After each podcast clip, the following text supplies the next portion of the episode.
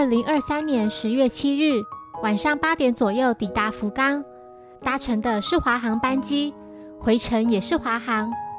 福冈的气温大约十八度，我和男友拖着行李，准备坐计程车前往住处。从机场到博多市区有很多种交通方式，除了计程车外，还有地铁及公车。机场的计程车候车站排着长长的队伍，车子一辆接着一辆。我们并没有等太久，上车后忍不住和司机攀谈几句。即使知道自己可能用错了文法，但司机还是听得懂，而且他非常热情，滔滔不绝。我还忍不住给他打岔说：“不好意思，请说慢一点。”上车后不到十分钟就抵达住处，我们会在这住上两晚。说是民宿，其实更像是间小型公寓。一楼有公共休息室、洗衣间以及厨房。休息室有免费的漫画，虽然数量不多。房间是上下铺的床，搭配榻榻米，空间非常狭小，但用具齐全。我特别喜欢棉被的花色，整个非常日式。睡在这，感觉就像真的住在日本。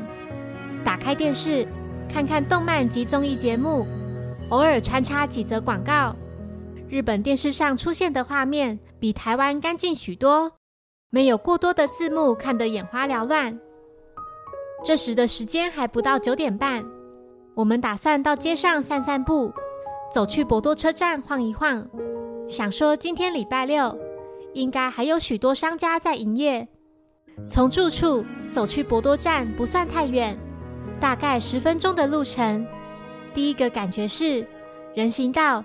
与马路划分得很清楚，人流不多，大多都是年轻人。越接近车站，越能听到人群的吵杂声。明明住处到车站这段距离也没有到太远，怎么仿佛进到不一样的世界？博多车站的墙上有个圆形时钟，我站在前方的广场上，目不转睛地看着那个时钟。夜间呈现的是蓝色的光，非常漂亮。时间很快已经到了十点，店家大多都已休息。我们在车站周围绕一圈后，就慢悠悠地走回住处。住处对面有一间 Family Mart，想说时间还早，就在店里逛了一下。这一逛才知道，不管是哈根达斯还是 Starbucks，都比台湾便宜不少。我和男友讨论着，明天的早餐就来这里买吧。三明治馅料好饱满，已经迫不及待想品尝看看了。回到住处洗完澡后，看了看气象预报，明天的降雨几率是百分之九十。原本打算临时变更行程，跑到远一点的地方，没想到是整个九州都有封面，不管去哪里都会下雨。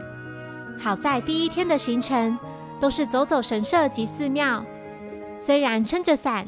要拍照或录影都很不方便，但至少还不必拖着行李前往下一间民宿。睡前将闹钟设定在早上八点，可以足足睡满八个小时。虽然感到疲惫，但非常期待明天，期待接下来的旅程。